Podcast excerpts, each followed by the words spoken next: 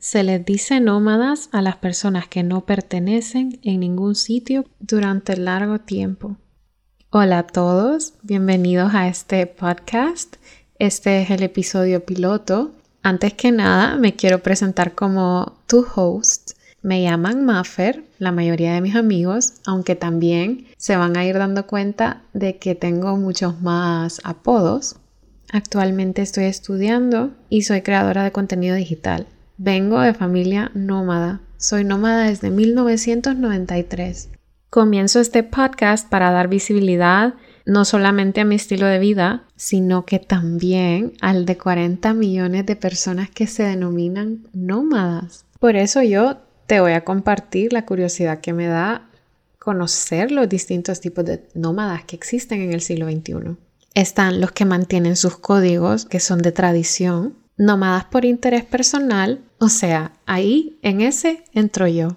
Los nomads o nómadas del conocimiento se definen como nómadas que pueden trabajar con cualquiera, en cualquier lugar, y los nómadas a la fuerza, que debido a violaciones de sus derechos humanos o conflictos en sus países han tenido que pedir asilo político para salir de su país y emigrar. A lo largo de este podcast les voy a ir compartiendo historias increíbles y lo vamos a enfocar en el hustle nómada, cómo consiguieron sus sueños, cómo hacen para subsistir, o sea, cómo mantienen el estilo de vida. Y lo más importante, consideran que han alcanzado una estabilidad allá donde van. Yo la verdad ya estoy súper emocionada de comenzar este proyecto porque me muero por contarles todo lo que voy descubriendo te espero en el próximo episodio. Como buena host, empezaré con mi historia. ¿Quién soy? ¿A qué me dedico? Te voy a contar el momento en el que me di cuenta que pertenecía a este estilo de vida nómada, que no fue hace mucho.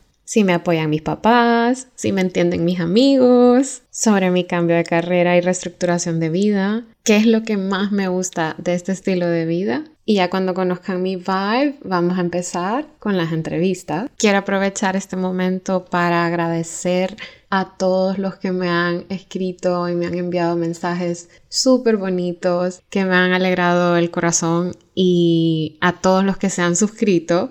Eh, gracias por su apoyo. La verdad es que estoy muy contenta con cómo han recibido el proyecto. Quería hacérselos saber y quería agradecérselos también por aquí. Te comento que tienes mis redes sociales en la descripción del podcast, donde me puedes escribir, enviarme tus comentarios, tus sugerencias. Me gustaría mantener interacción con ustedes para que también hablemos mientras les voy preparando el próximo episodio. Don't forget to like and share, porfa, así llegamos a más personas. Y ahora sí, me despido. Espero poder acompañarles mientras escuchan el próximo episodio, ya sea tomando un café, yendo a trabajar o simplemente yendo a dar un paseo. Yo estaré encantada de acompañarles. Hasta la próxima.